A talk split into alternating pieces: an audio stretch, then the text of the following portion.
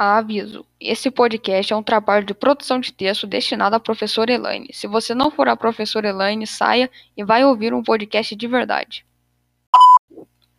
O acesso à internet no Brasil. Há quase um ano, o mundo inteiro está confinado em suas moradias devido à pandemia do coronavírus.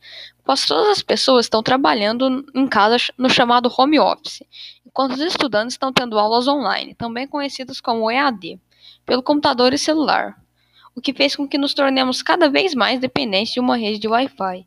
Mas nem tudo são flores.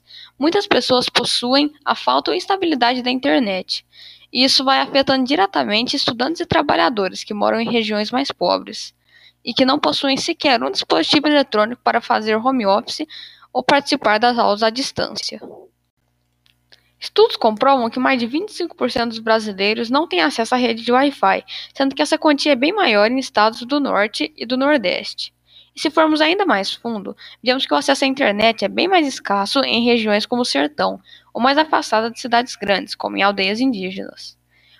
E mesmo com toneladas de estudos que mostram isso, não é necessário ver nenhum deles para descobrir o quanto o grau de pobreza dessas regiões é elevado. E disso vemos muito na televisão e até mesmo em notícias. Mas então, ninguém nunca tentou resolver esses problemas? Na verdade, existem muitas organizações sem fins lucrativos que trabalham em aumentar o acesso à rede de regiões mais desafortunadas. Mas para isso, é necessário muito trabalho.